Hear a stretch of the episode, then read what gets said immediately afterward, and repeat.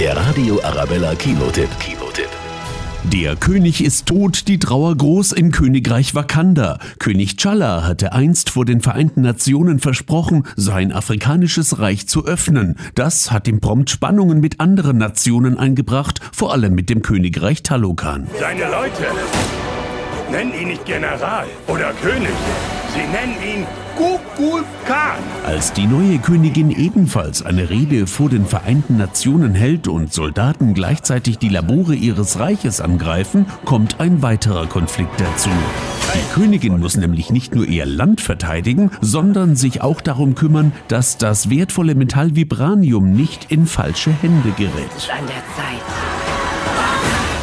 Zuzuschlagen. Als dann auch noch die CIA mitmischt, wird klar, dass die Wakandianer einen Weg finden müssen, um ihr Königreich in die Zukunft zu führen. Zeig ihnen, wer wir sind. Wakanda Forever. Spannend, actionreich und voller grandioser Bilder.